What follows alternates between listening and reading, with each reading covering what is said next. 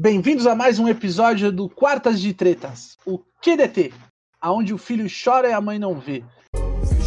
Muita treta, muita treta, é muita treta. Eu me chamo Rodrigo Cabral, vou estar com vocês aí, acompanhando todo o processo, falando com esses caras aí, que vão se apresentar na sequência. Manda bala. Fala galera, Rodolfo Colares na área, bora brigar. E para não faltar, tô no time com, com todos. Aqui é o Michel, agilista, agilista também, e doido para brigar. Vamos pra briga, vamos pro pau. Eu sou o Mike, estamos aí na agilidade.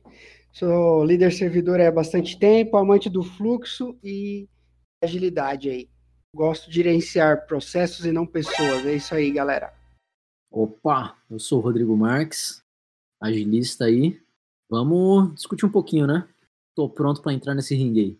No nosso episódio zero, onde a gente falou sobre uma abordagem lá que uma pessoa teve, uma pessoa de difícil é, lidar no time dela, a gente acabou falando um pouquinho sobre, sobre pessoas de espectro autista e a gente recebeu uma informação de que o termo normal não era o mais correto a ser utilizado, e sim o termo neurotípico. Então fica as nossas desculpas aí públicas para todo mundo que ouviu e se sentiu de algum modo incomodado, não era a nossa intenção, mas tá aí a correção, então o termo correto é neurotípico. Um abraço e muito obrigado aí pela, pela correção.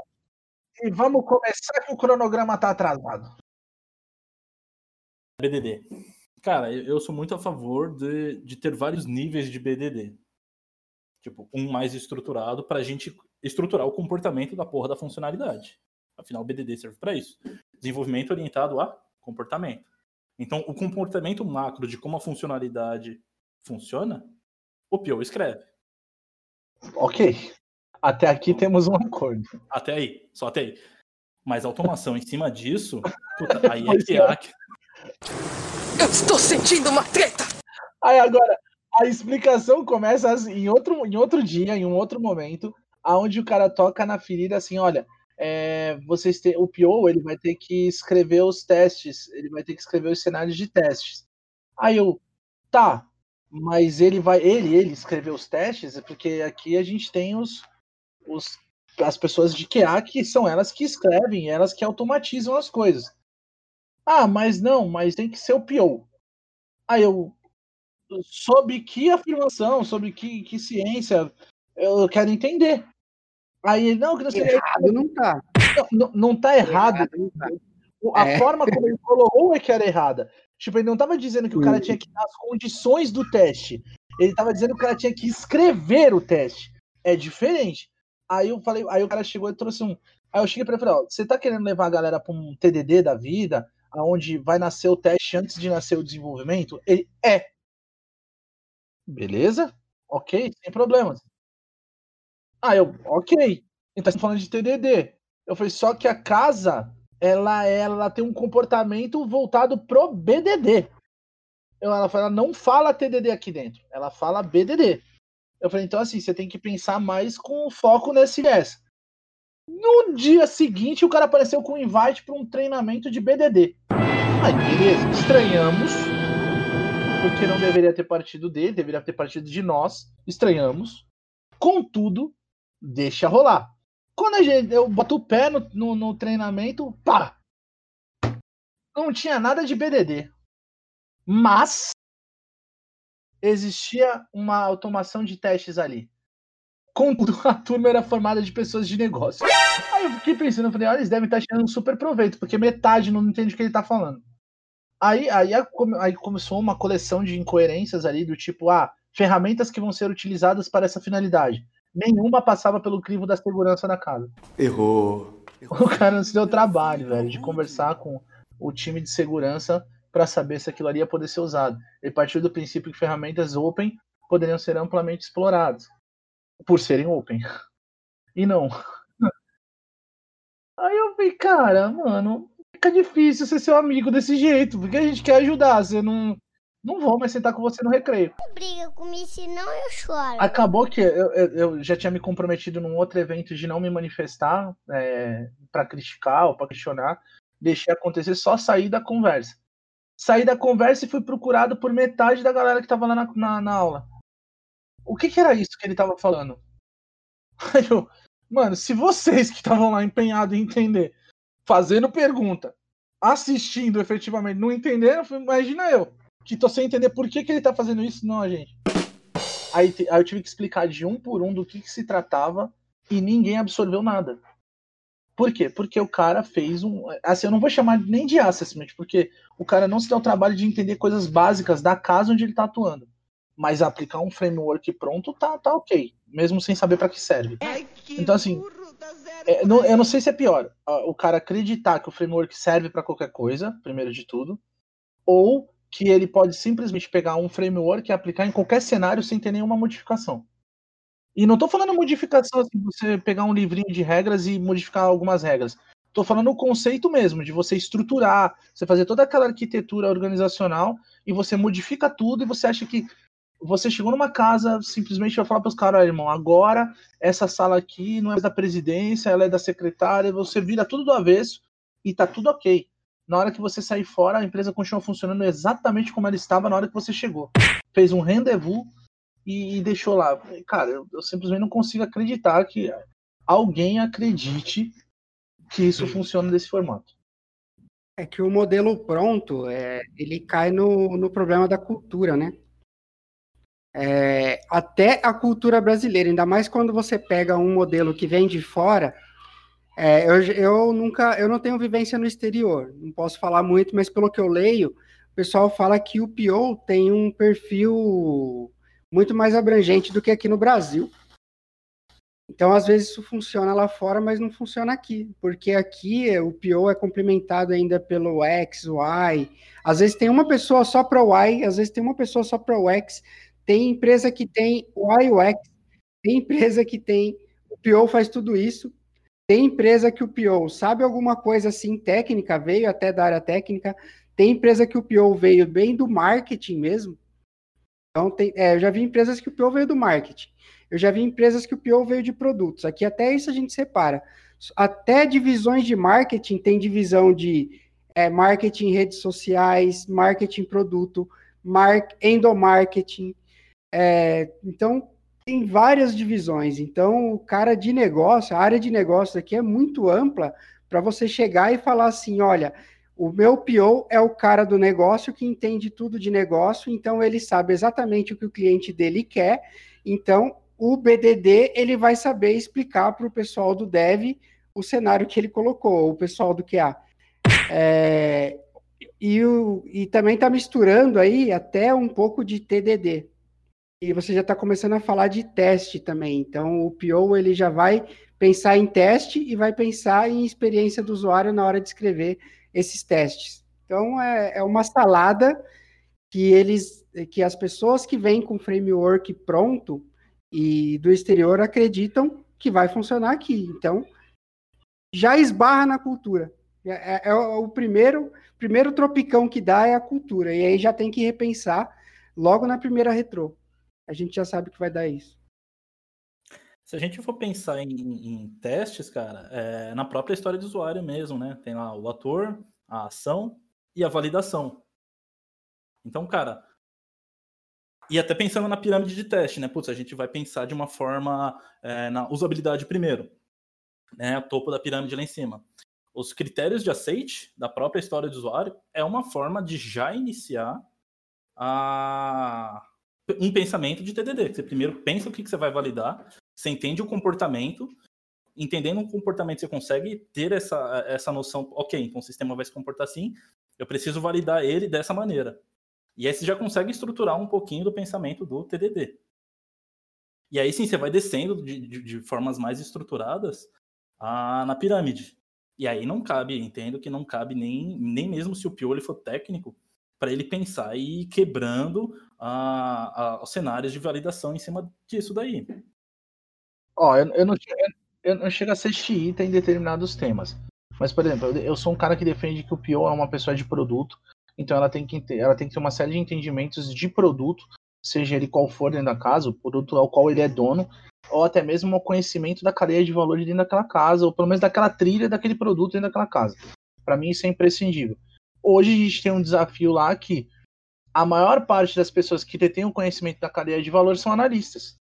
Não são pessoas do, do, do, da- do negócio especificamente. Acaba que quem detém o conhecimento da cadeia de valor é um analista de um analista funcional. Mas por quê? Porque ele tem um entrosamento muito grande com o negócio, conhece várias, várias fileiras do negócio, então ele consegue ser muito mais assertivo do que às vezes a pessoa do próprio, da própria vertente de negócio que ele está atendendo. Então a gente acaba aproveitando esse conhecimento desse cara para fazer isso. Ainda esse cara que tem um viés ali, meio lá, meio cá no técnico, eu não acho que esse cara tem que escrever teste.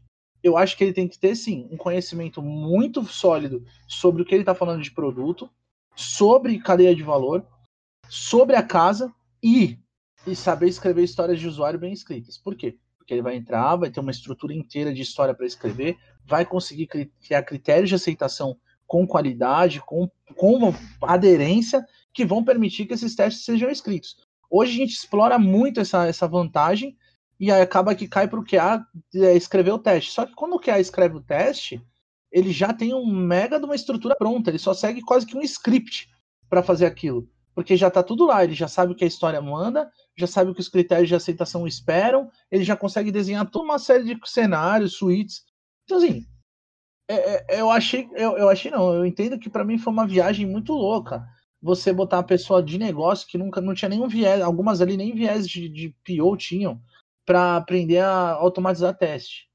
E sem, sem- bom, assim, pessoas que nem testavam de fato. assim, ó, vamos, é, vamos pensar na, na experiência. A, a gente tem bastante experiência aqui, né? Nesse mercado de agilidade. Pensa o tipo de PO que vocês conhecem. Que vocês já, já conheceram, já conviveram. O tipo que eu conheço veio de suporte a produto, então pegava reclamação, muita coisa, sabia mexer em to- todas as telas do produto tudo mais. Então acabou sendo promovido para PO. Não tem nenhuma formação de PO mesmo. Veio e aí fala, ah, é o cara de produto, então esse cara aqui ele tem condições de falar com TI. Então virou PO. Ou era um cara que conhecia muito bem de dev do produto, das várias telas, de tudo mais, e fazia até algumas telas assim. Eu já conheci, conheci também PO que veio dessa área, então veio de tecnologia, aí ok. Já conheci PO que veio de marketing, então conhece bastante de, de é, divulgação do produto, experiência, tudo mais. Mas às vezes nem conhece tanto bem o produto. E que mais? Que tipo de PO mais? Fala aí. Você vê que assim, nenhum é PO de formação mesmo, de PO, falar assim, não, é um cara que sabe é, escrever história. Ó, nenhum desses que eu falei sabe como estruturar uma história ágil. Hum, eu, como quero para ali, um. Mas aí o PO ele é obrigado a escrever histórias de usuário? Não, não é que é obrigado ou não. Mas é que assim, às vezes a gente pensa que o PO ele tem que ser o PO como está escrito no Scrum Guide. Ele tem que ser o PO como é o PO da formação, do, do- ou como é o cara de negócio que o Kanban fala ali. Mas na verdade não é, cara. Às vezes o PO ele não, não sabe nem como é ser PO. E por mais que você treine o cara, é, o cara num, num, num treinamento de dois, três dias, ele não vai ter toda a experiência e bagagem que você espera, diferente do Scrum Master, que geralmente vem de gestão de projetos, e aí o cara é, estudou um Scrum, fez bastante formação na área de Scrum, então o cara sabe ser Scrum Master. Diferente do Dev, que já trabalhou com Dev a vida inteira, ele sabe ser Dev. Diferente de, de quase todo mundo aqui no Brasil, o PO, infelizmente, são poucos que sabem ser PO, PO mesmo, de, de função. Fala, não, eu sou PO, eu vim já de uma carreira, longa carreira de Product Owner, eu sei, tem esse métier. Não sei se essa é a impressão de vocês, mas essa é a impressão que eu tenho de experiência que eu vejo em várias empresas que eu já trabalhei, de perfil de PO mesmo. É, realmente, tem bastante. É foda, tem vários perfis, mas aí colocando até um pouquinho mais de, de lenha na fogueira. Se a gente falar do PM, onde que esse cara entra aí? O Product Manager, o CPO. Eu estou sentindo uma treta. Esse é interessante. E aí? O- essa semana até foi o Cabral que mandou um artigo sobre exatamente isso, sobre assim, o que qual, qual são os caminhos para um cara virar PO. Uma das um dos paths lá era um cara ser um analista de negócio que com conhecimento adquirido passou a ser um PO e com o tempo no papel de PO passa a ser um PM. É, isso é um caminho. Se a gente pensar, ele é um caminho. Então, um cara ele tem um conhecimento mais de analista de negócio, onde ele está tirando algo, está ajudando, né, o PO a montar as histórias dele, mas está olhando ainda para um viés mais técnico. Depois ele passa a ser PO, onde ele começa a priorizar as histórias, onde ele começa a olhar um pouco mais um, um pouco mais para cima, né? O que que esse produto, é, o que que ele impacta, como o público entra um pouquinho na questão do custo, quanto custa deixar esse produto no ar, entra um pouco nessa senhora e depois ele tem um nível um pouco mais acima que é, ah bom, agora eu tenho um conjunto de produtos que para a organização faz sentido pensar como se fosse uma solução inteira. Então eu tenho uma solução que abrange uns dois ou três produtos. Esse cara para mim seria o PM. Então o cara que ele não tem, ele tem a capacidade de enxergar não só a, a parte funcional, a parte de custo, mas a parte de, da solução como um todo, que impacta na organização. E não só de um produto, de mais de um produto, que forma um ecossistema, uma unidade de negócio, enfim, o nome que a organização quiser dar.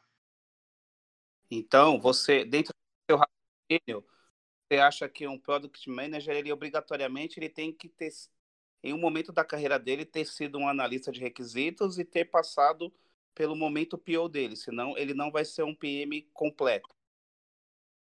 Esse é um dos caminhos que esse artigo falava. Não, não sei se é o único caminho, né? Mas é, vamos lá, um cara que não tem, por exemplo, uma bagagem de, de PO, faz sentido esse cara ser PM? Ele vai, ele vai conseguir realizar todas as funções que um PM tem para realizar?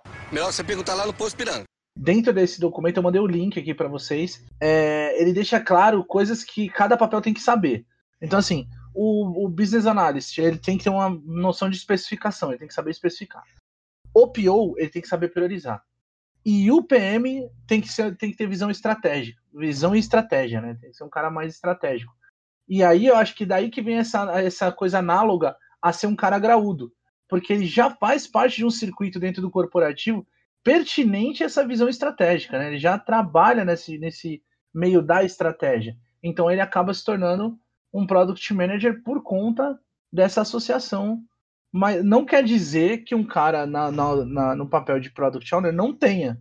Mas o cara nesse modo graúdo que o Mike narrou, o cara obrigatoriamente ele vive nesse universo de estratégia. Então, assim, já vive a visão, já vive a estratégia. Se a gente estiver falando num ambiente focado em agilidade, a gente já está falando um cara que ajudou a preparar os primeiros OKRs estratégicos da, da casa, já tem visão do negócio como uma coisa mais ampla, mercado, não é só aquela coisa veladinha ali dentro do, do ambiente, né? É uma coisa mais, mais ampla. A gente pode falar então que o PM está para o PO, assim como o Agile Coach está para o Scrum Master? Eu colocaria mais acima ainda, cara. Não. E... Eu, é, então, eu, eu, acho, eu acho que seria uma pessoa a mais nesse rolê aí, porque o Agile Coach, cara, ele é um cara que tá ali para validar se tudo que tá sendo aplicado tá fazendo sentido, por exemplo.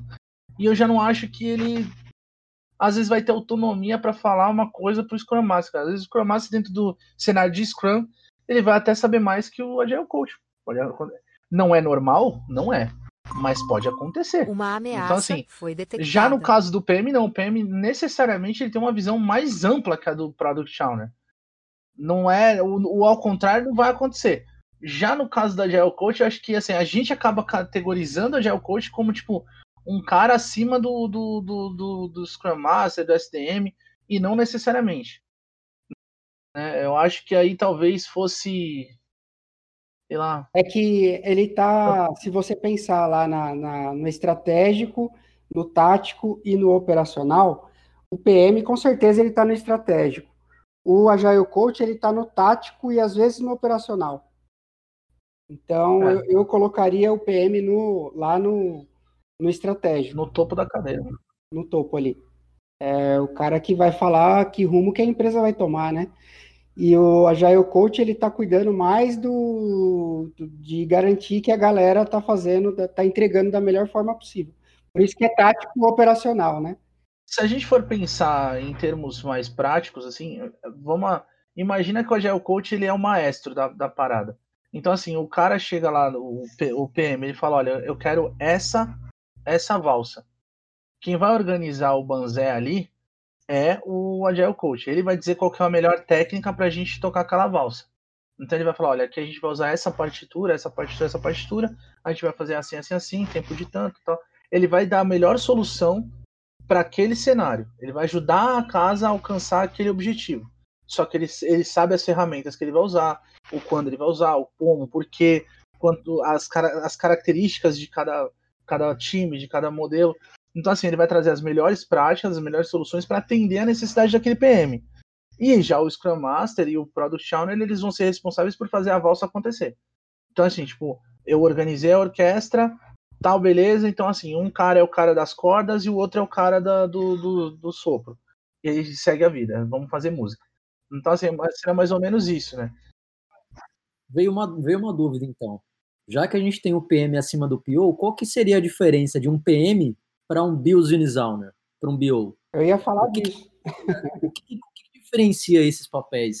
Então, aí, aí já é. Depende também do tamanho da empresa, tá? Eu ia até observar isso, falar assim, ó, que às vezes a, a empresa é tão pequena que até um, um product manager se confunde com um PO, e tem empresa que é tão grande, é, que é tão média, digamos assim, até o PM se confunde com business owner e tem empresa que é tão grande que tem um business owner e ainda tem uma hierarquia maior ainda que o business owner. Mas assim, o business owner está cuidando do, dos negócios é, como um todo da empresa, né? É o dono do negócio mesmo, de para onde a empresa vai. E tem empresa que tem vários tipos de negócio, tem empresa que pode ter vários business owners. Tem empresa que tem um tipo de negócio né? É. Aí tem, tem o cara que cuida de, de um produto só, e o business owner está cuidando de vários produtos, porque são os negócios da empresa. Então, dependendo do tamanho da empresa, tem várias, várias ramificações aí, né? Não dá para concentrar tudo num cara só. É, acho que isso daí que o Mike falou é, é bem pertinente, né? Porque tudo se dá num, num, cenário de escala, né? O quanto que a gente precisa escalar a, a proporção daquele produto. Só que se a gente for no âmago da palavra, né, o dono do produto, é, o Steve Jobs ele era o dono do produto Apple. Então, putz, ele era algo gigantesco. Ele, e em muitas literaturas a gente até vê o Jeff Bezos como product owner da Amazon. Então, a, é, é, a pessoa é o pai da criança ali, a pessoa que pensa estrategicamente, como o dono, o pai do filhinho, para onde que aquilo quer ir e como que eu vou entender o mercado, como que eu vou estruturar e criar um cenário ali é, para que eu esteja sempre agregando valor conhecendo os meus clientes. Então, mas aí a gente, aí a gente vai ter uma, uma, uma divisão de conceito. Por quê? Vamos pensar até no próprio cenário do Steve Jobs e do próprio Steve Bezos. Por quê? É, eu não tenho mais um produto Apple. Houve uma época onde o Apple era uma, uma parada só, era uma máquina. Agora a gente tem uma estrutura muito maior que eu tenho produto e serviço dentro da mesma dentro do mesmo business. Olha aí, já nascendo a explicação que o Mike estava dando. Eu tenho um business chamado Apple que ele atende vários produtos entre é, serviços e, e, e, produtos manufaturados, é, construídos, né, mas, é, palpáveis, computador, tablet, enfim, celulares.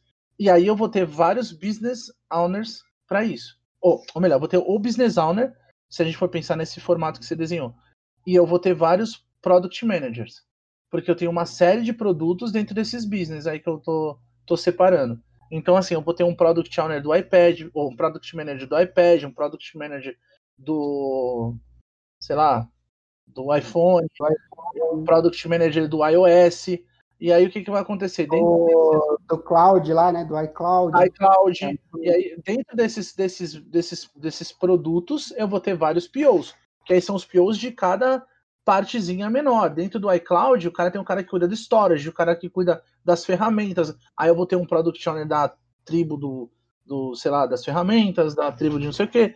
Isso pensando nesse, nesse exemplo. A mesma coisa com o Steve Bezos. Eu tenho uma parte de marketplace, mas eu tenho a parte de serviços de cloud. Então, assim, eu vou ter o cara lá, o business, o business owner, e aí eu tenho várias categorias de serviços abaixo, e cada qual vai ter o seu product manager. E elas aí seguindo cada fatia desses, desses produtos sendo atendidos por product owners que cuidam dessas parcelinhas, né? De um, um produtinho dentro do produtão, né? Uma parte do produto, né? É isso, é, tem que tomar só cuidado com o que a gente está falando. A gente, a gente não pode confundir o é, tamanho das vendas com tamanho de produto, porque às vezes um produto extremamente simples e com uma equipe até reduzida pode ter milhões de vendas, milhares aí, né? Veja o WhatsApp aí, que com 16 funcionários tinha uma operação gigantesca, mas. Quer dizer, tem um produto gigantesco, o WhatsApp, mas uma operação minúscula, né? Cerca de 16, 20 funcionários. Então, o Spotify foi assim durante muito tempo. O Spotify mesmo, que hoje é modelo pra gente, ele tinha uma estrutura no começo insignificante pro tamanho de mercado que ele abraçou. Quando ele virou o monstro do áudio que a gente conhece, ele ainda tinha uma estrutura mega enxuta. Quando o modelo nasceu, foi quando eles começaram a crescer. Né? Então, assim, é, é tem um, um, uma diferencinha aí. Mas é, mas é real. A gente pode ter uma, uma, uma operação pequenininha que respeita esses mesmos moldes e uma operação gigantesca que vai ter o mesmo desenho, cara. Não, não, não tem a ver com tamanho. Acho que tem a ver com a estrutura mesmo do, do que você tem. Que é essa questão conceitual mesmo que eu tava falando. De, é, lógico, não é o exemplo da vida real, não é o que acontece, eu só quis aproveitar o exemplo dado, né, de Apple e Amazon, mas é, minha visão é essa, né? Então eu tenho um businessão, então eu tenho um, meu business owner lá, que é o cara que já está acima da estratégia até, né? já fala de mercado, fala de uma série de outras outras vertentes que extrapolam o corporativo dele ali. E aí é para baixo dele a gente vai começar a separar esse business em vários pedaços, e esses pedaços de business em vários produtos e por aí vai. É, e se as empresas pensassem agilidade mesmo, é, tem muita, muita é, muita teoria do de Pareto, né? Do, do 80-20, em, em, que é, 20% dos. É, 80% do seu lucro está em 20% dos seus produtos. Então, as empresas até enxugariam mais a, a sua gama de produtos para não ter uma, uma estrutura tão pesada para manter ainda aqueles 80% de produtos se o foco dela deveria estar nesses 20%. Então, se as empresas pensassem muito bem mesmo, talvez elas até abandonariam 80% dos seus produtos, né, se elas pensassem mesmo. É disso que se trata enxugar. O lean, né, nesse caso. Mas na vida real, você acha que alguma empresa é, daria um downgrade no seu portfólio por conta disso? Eu acho que é um pensamento meio surreal. Melhor você perguntar lá no posto Piranga. Até onde, é, até onde é um downgrade? Até onde é um downgrade? Porque assim, é, às vezes a gente está achando que é um, é um decréscimo, mas na verdade você está dando um boost no resto. Você tá, por exemplo, vamos pensar em coisas que são descontinuadas.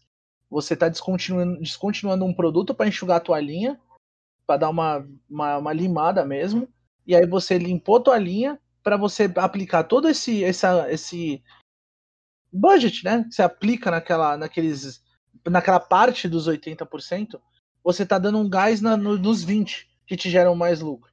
Se você parar para pensar. Então, se você tira de um lado que tá só te gasta dinheiro, e nós vivemos isso lá na prática, vocês já estão ligados, é, que você podia simplesmente descontinuar o produto que não ia fazer mal para ninguém, dado a quantidade de pessoas que usa e concorrências que existem, e você acabava se, se recuperando financeiramente para investir em coisas que te dão mais retorno às vezes mais rápido ou em maior quantidade. Não sei. Ou que tem mais fit com o que eu Mas não é uma visão também um pouco simplista, porque e a presença de mercado? Não, não pode ser uma estratégia também? De repente você não tem um produto ativo, mas você tem uma presença no mercado, você quer estar maciço ali. Então é uma estratégia que você adota, ainda que não tenha um lucro, mas você vai ter a representatividade maior.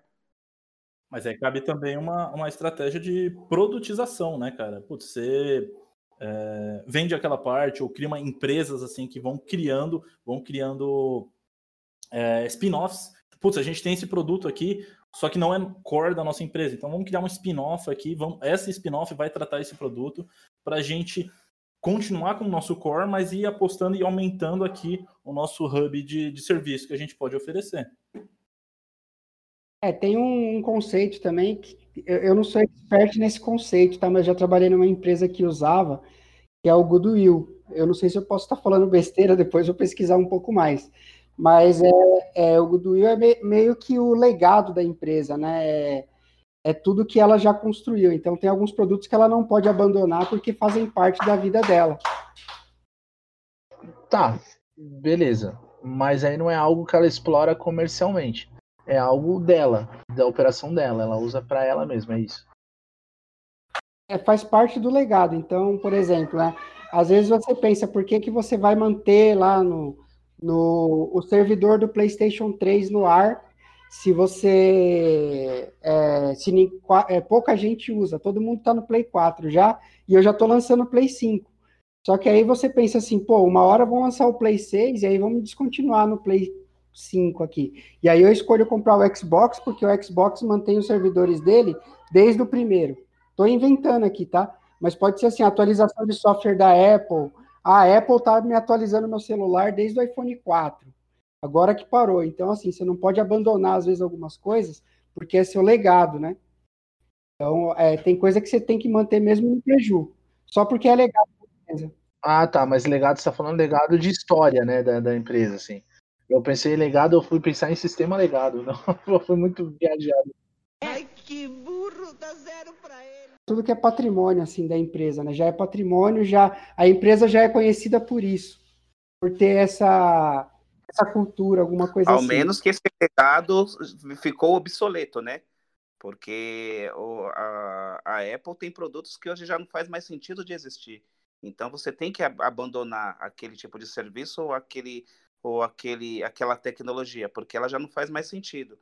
Então já não é uma questão mais de estratégia, mas sim de, de necessidade de você atualizar o seu portfólio e se o produto ele não foi evoluindo durante o ciclo de vida dele, é, aí sim ele se torna obsoleto. Você está com um servidor muito pesado, você está com umas requisições ali, um monte de requisição, e deixa o teu sistema mais pesado. É, cabe, sei lá, alguma refatoração, alguma forma que você deixe um sistema ali de servidor para ter aquele legado, como o Mike falou, para ter aqueles, putz, é, tem pessoas que ainda tem Play 3 e não vão ter dinheiro para comprar um Play 6, um Play 5 que vão lançar agora, mas eles têm o Play 3 ali, é o que eles jogam. Tá, então, o Rodolfo já tá no 6. Eu não tenho dinheiro para comprar o 5, ele já tá no 6. Né? E quem faz essa análise? Deus, quem faz essa análise? É Hã? o business owner ou é o product eu, eu ia falar isso agora. Eu ia falar, então, beleza, ok, mas então, quem descontinua o produto é o business manager? Ou é o, é o product manager ou é o business owner? Acho que são dados, cara. Não, se a gente jogar isso para pessoas, tem, pode ter muito achismo aí. É, se tiver dados ali bem estruturados, quantas vamos, vamos tomar, vamos tomar, vamos tomar como exemplo aquele, aquele que eu, eu conceituei, que o cara dono do businessão lá da, da, da Apple, da parada toda, é o businessman, é o business owner. E a partir dali, tudo que vem abaixo dele vai ser dividido entre vários product managers e assim vai. Nesse nosso cenário, Boa. Nesse nesse exemplo que, que a gente trouxe aí, então, eu acho que a, a decisão de descontinuar um produto, um serviço, ela tem que vir do negócio. Eu acho que é uma estratégia de negócio da empresa descontinuar, criar uma linha nova de, de produtos ou serviços. Então, nesse cenário, para mim, faz sentido o business owner decidir se aquele produto ou serviço vai ser descontinuado ou não. E aí, para mim, faz sentido o PM traçar estratégia de desativação desse cara. Junto com o C-Level, né? Vai dar os o input. Perfeito. O PM, o Product Manager. É, deixa, deixa eu puxar uma outra, uma outra questão aqui. A, a fazer tipo um round 2 para a gente encerrar o bagulho. Acho que essa questão do produto ficou legal, a gente passou bastante coisa.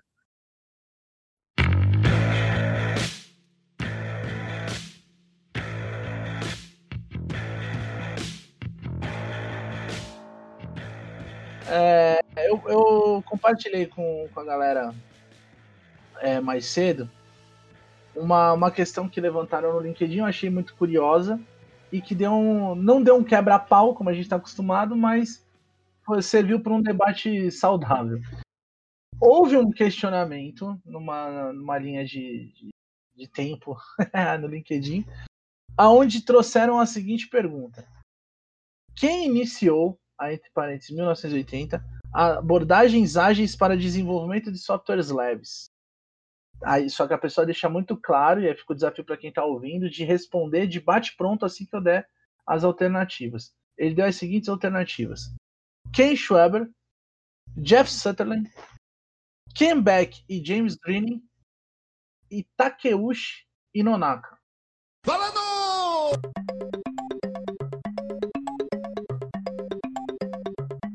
Beleza, agora a gente vai, vai descorrer em cima do, do, do tema. E na hora que eu li isso, eu respondi prontamente, mas o que me assustou foi ler a resposta que ele deu.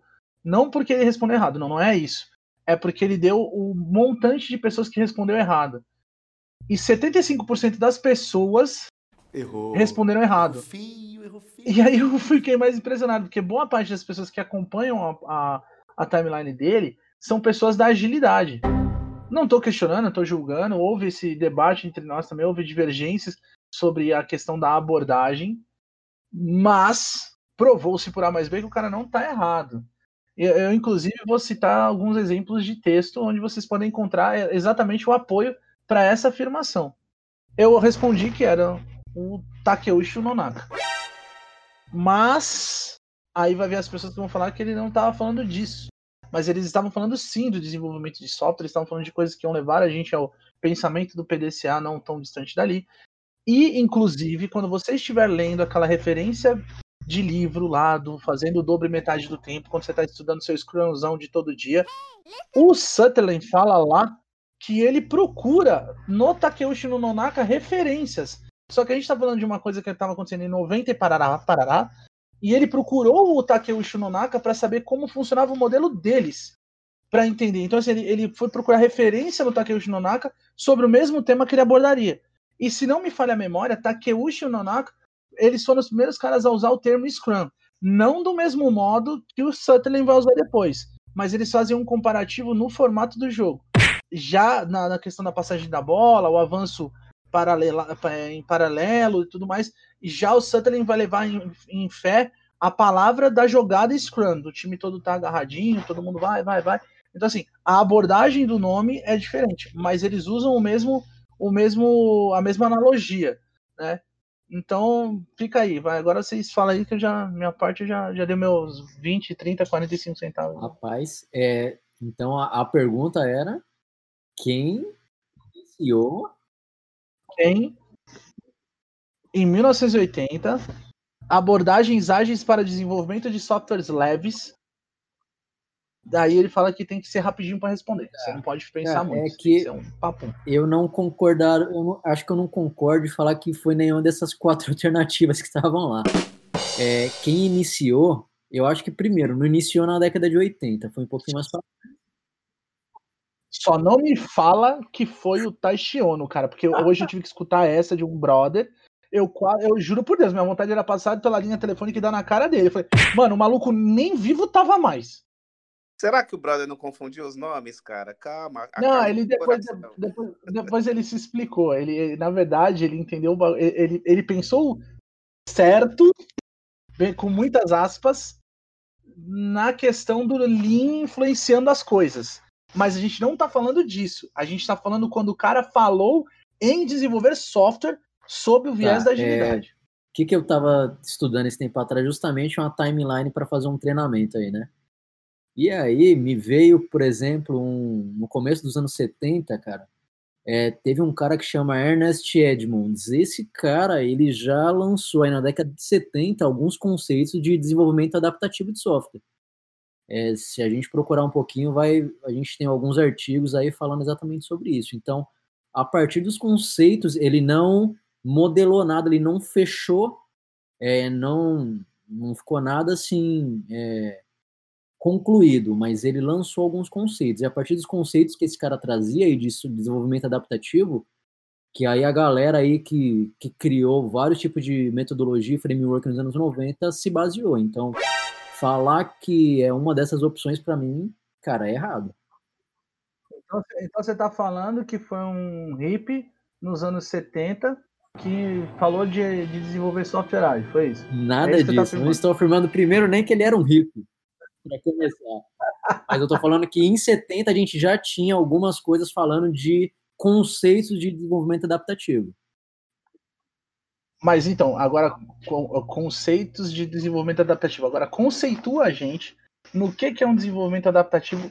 Pode ser segundo a documentação que você Ah, tá não, eu não cheguei a, ver exatamente os artigos desse cara, mas o desenvolvimento da- adaptativo é você fazer, é, entregar primeiro continuamente, é, colaborativamente com o cliente final participando, é, não deixar a qualidade de lado, enfim, os conceitos que a gente vê hoje em vários frameworks e metodologias ágeis já. Tá. Então, o incremental e a porra toda. O Ernest, o Ernest já tava falando em 1970 sobre isso. Cara, eu acho, é, eu acho que se a gente for por essa linha, a gente nunca vai conseguir chegar no consenso. A ideia é essa. Agilidade, agilidade em si, é, não é uma coisa só. Se você falar assim, ó, quem criou, da onde surgiram os métodos ágeis de desenvolvimento de software? Foi no dia do manifesto. Todo mundo se juntou ali, ali foi criado assim, ó, não, manifesto ágil tá aqui, pá. Aí dali surgiu a agilidade. A agilidade é um conjunto de estudo que eles observaram ali do passado. Ninguém criou a agilidade do zero, mas o marco foi aquele dia. Tudo que tem para trás é, fundamentaram o manifesto ágil e as práticas que eles colocaram ali e o que veio dali para frente.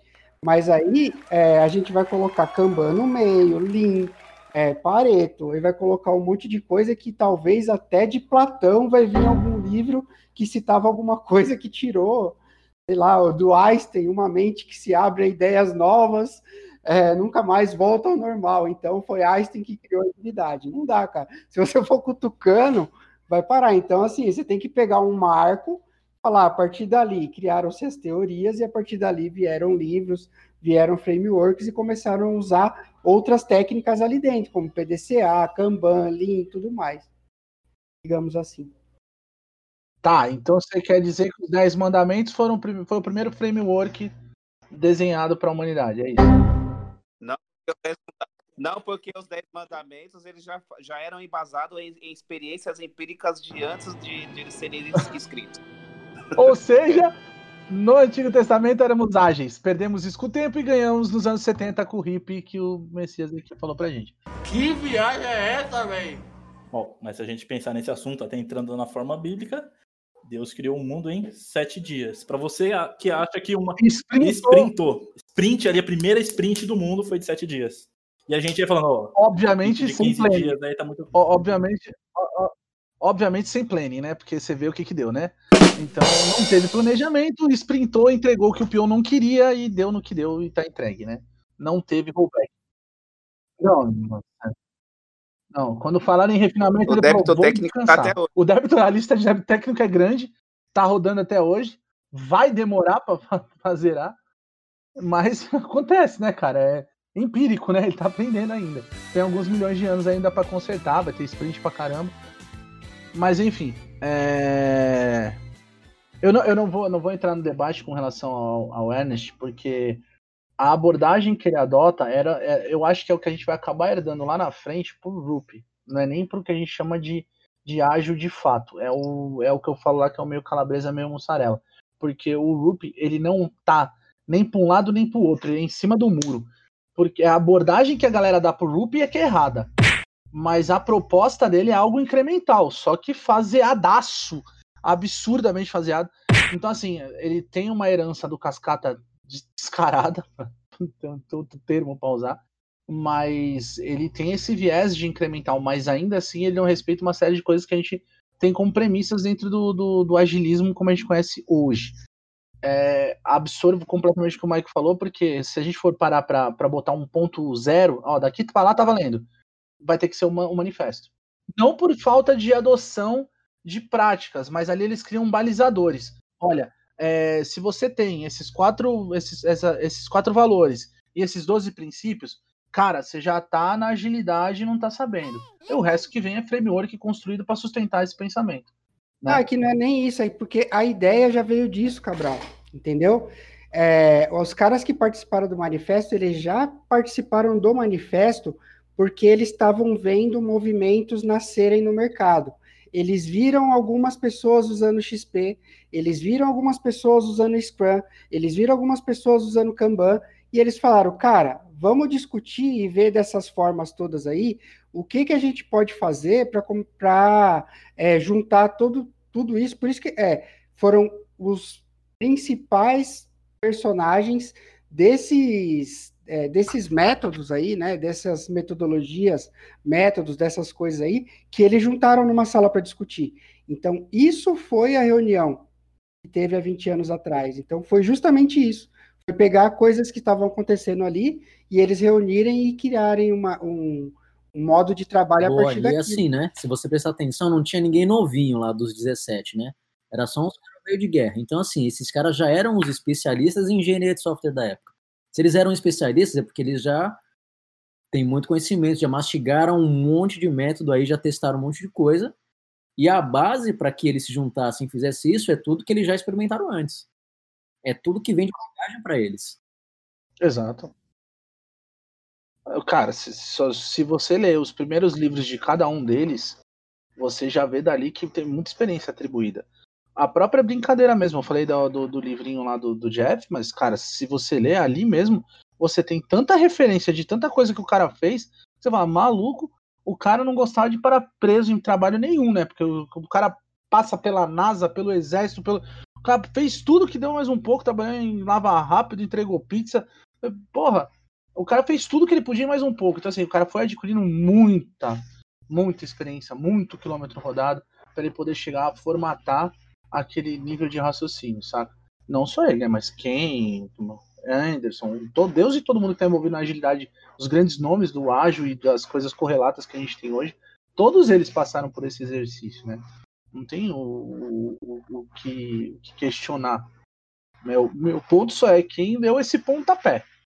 E você vê que ali, eles, como fundadores, tinham um discurso de coalizão. Cada um tinha o seu método, tinha o seu apreço por algum framework, mas ali a intenção deles era formar essa coalizão para ter um, um- uma, um caminho único de agilidade. E hoje a gente perde tempos e tempos discutindo qual método que é melhor. É isso que me causa uma certa indignação. É, a gente tem que caminhar para a gente falar a mesma língua e tentar usar o melhor de cada framework, de cada metodologia, e não querer segregar uma em função da outra por causa de uma experiência melhor ou pior que a outra. Isso me chama muita atenção de uma forma negativa, cara, para esse, te esse tema. Exatamente. A gente, a gente transformou em guerra uma coisa que nunca foi, né? Na verdade, foram abordagens diferentes da mesma coisa para a mesma finalidade, só que porque na empresa A funcionou melhor de forma X e na na empresa B funcionou melhor de forma Y. E aí agora a gente quer fazer guerrinha. A gente quer dizer o porquê que Kanban é melhor, porquê que o Scrum é melhor, Kanban não é melhor. É, e a gente vai tentando fazer esse, esse formato das coisas. E, cara, não funciona. A gente sabe que vai dar bem se você adotar o Kanban como o Scrum, vai depender de níveis de maturidade, vai depender de momento da empresa, necessidade da abordagem, como o negócio vive, como o negócio quer se sustentar dali para frente. Enfim, uma série de aspectos. Rodolfo ia falar. Para isso, cara, eh, a gente não vamos nem discorrer muito do que eu vou falar aqui, mas acredito que, que todos concordem, é, que são as instituições certificadoras, né? Porque, putz, a gente tem que falar aqui que o meu é melhor para vocês virem fazer o meu treinamento, para vocês tirarem a minha certificação, né, Mike? E, e aí a gente ter. para que as pessoas venham fazer o treinamento, para que as pessoas tirem a certificação daquele instituto. E aí acaba gerando uma guerra comercial aí de um provar que é melhor do que o outro para atrair pessoas e realmente cair naquela briga de é, a minha certificação contra a sua certificação, o meu método contra o seu método, e a gente acaba esquecendo um pouco desse viés aí de, é, que, que, o Mike falou, né? O, o, ponto de partida. O que, que a gente quer? A gente quer ser ágil, né? A gente não quer simplesmente fazer. A gente não quer fazer um framework bem, a gente não quer é, caminhar bem bem por aquelas desses caminhos que levam à agilidade. A gente quer estar naquele caminho para atingir a agilidade, para a gente ter pensamento ágil, mindset ágil. E aí, sim, entender quais são as melhores rotas que a gente pode tomar, dado o cenário que a gente está enfrentando na casa que a gente está. Exatamente. Meu, meu raciocínio é, é exatamente esse.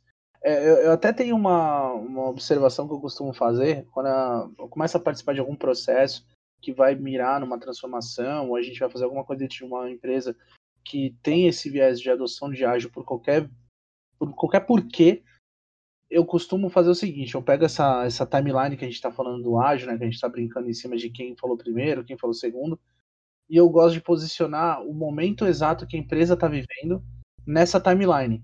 Tipo, o que estava acontecendo na vida do ágil naquele momento, é, na, que as empresas estavam nesse formato, né? Tipo, elas respeitavam que, que situação. Porque se eu consigo enquadrar essa empresa que eu estou participando agora nesse nessa timeline, em algum momento dela, fica mais fácil para eu ter um vislumbre futuro do caminho que eu posso seguir, do caminho que eu preciso seguir, ferramentas, métodos, coisas que eu vou adotar no futuro. Por quê? Porque eu já sei qual foi o processo que a agilidade seguiu para eu poder falar, ó, vocês estão nesse momento aqui, nesse momento na agilidade a gente estava falando sobre isso. Então eu consigo ir organicamente fazendo essa transição, ajudando eles a enxergar, olha, a transformação aqui na parte de desenvolvimento ela vai acontecer nesse formato, a gente vai por esse viés. Fica mais fácil de você conduzir, com menos dor. É uma abordagem mais complicada, porque ela demora? É, porque todo mundo quer um negócio para ontem. Só que assim, a gente já conhece várias empresas aí que estão trazendo vários modelos que é para ontem e nenhum desses modelos para ontem está dando resultado. Assim, resultado que eu digo é, não tem fit com o propósito da empresa que eles estão falando que vai dar bom, não tem, não tem propósito, não tem engajamento, e ágil sem engajamento não, é, não funciona, porque você tem que ter todo mundo comprado na sua ideia, aí você chega com uma puta ideia mirabolante, parecendo Galactus, e vai pisar em todo mundo, e cara, dá tudo errado, ninguém compra, só confusão, aí você fala um monte de caca, os outros têm que vir consertar, e por aí vai, cara. Então, assim, ajuda a não cometer esse tipo de falha. Assim, é, que, eu, que eu julgo que são falhas um pouco mais, mais bobas, né? Tipo, são erros de, de planejamento, erros de. Não, planejamento não, erro de estratégia. Não é nem erro de planejamento. O cara tem uma estratégia X, ele vai em cima dela e faz aquele monte de coisa que a gente desaprova. Mas é uma estratégia, é a dele. Ah, cara, eu, eu, eu, eu fiquei com a questão atrás da orelha. A gente falou no começo que a gente tem o papel de Scrum Master, e aí se a gente fosse pensar, né, que, que seria um degrau acima do Scrum Master, um Agile Coach. Mas vamos lá. Se eu tenho um cara que é Scrum Master, e aí eu vou dar aqui, vai, dois exemplos, vou puxar dois exemplos, assim, aleatórios. E esse Scrum Master, ele tem um, um PSM3 ou ele é certificado é o CSPSM, né, que é, já é uma certifica são certificações um pouco mais parrudas aí. E, e do outro lado eu tenho um Agile Coach que o cara não tem tanta experiência assim. Uma ameaça. É, é, é válido eu falar que esse Agile Coach ele tem maior, um conhecimento maior do que esse Scrum Master? Melhor você perguntar lá no posto Piranga. Eu uso, eu uso a hierarquia ao contrário aí, tá? para quando eu estou falando sobre agilidade para alguém, eu uso a hierarquia ao contrário. Eu falo que primeiro lugar na cadeia alimentar ali está o dev, dev team, embaixo dele está o Scrum Master e embaixo dele está o Agile Coach. Um é para suportar o outro. O Agile Coach só serve para suportar os Scrum Masters, os times ali, e o Scrum Master ele só serve para suportar os times, para suportar o cara. Ele trabalha para o time. Então é o contrário. O time trabalhava para o patrão, né? Agora o patrão trabalha para os times. O desafio dele é, teoricamente, esse Agile Coach, ele não teria condições, imagino eu, pela falta de experiência, de exercer esse papel. É nesse contexto? A falta de experiência dele, ela inibe a capacidade dele de, de ser um bom Agile Coach. Contudo, parte da premissa que como o Scrum Master é o Mike, e tem várias certificações ali, ele, ele já está mais que habilitado. Ele está muito, ele tá na estratosfera da habilitação para fazer isso daí. Mas aí a gente tem aquilo, né, cara? Tem aqueles caras que são carteirinha, né? O cara faz uma certificação atrás da outra e ele não tem conhecimento adquirido na prática, na vida prática ali. Então, às vezes, os caras vão estar no mesmo pé de igualdade. A diferença é que um tem um monte de papelzinho pendurado na parede e o outro não. O outro tem um pouco menos, ou às vezes até a mesma quantidade só que tá vivendo a, a experiência prática. Bom, galera, espero que todo mundo tenha curtido. Se gostou, pode deixar um like para nós aí que a gente vai gostar. Eu me despedir de vocês, muito boa noite. Obrigado pelo encontro. Nos vemos no próximo episódio. E vambora. embora. Valeu. Vixe, muita treta, vixe, muita treta.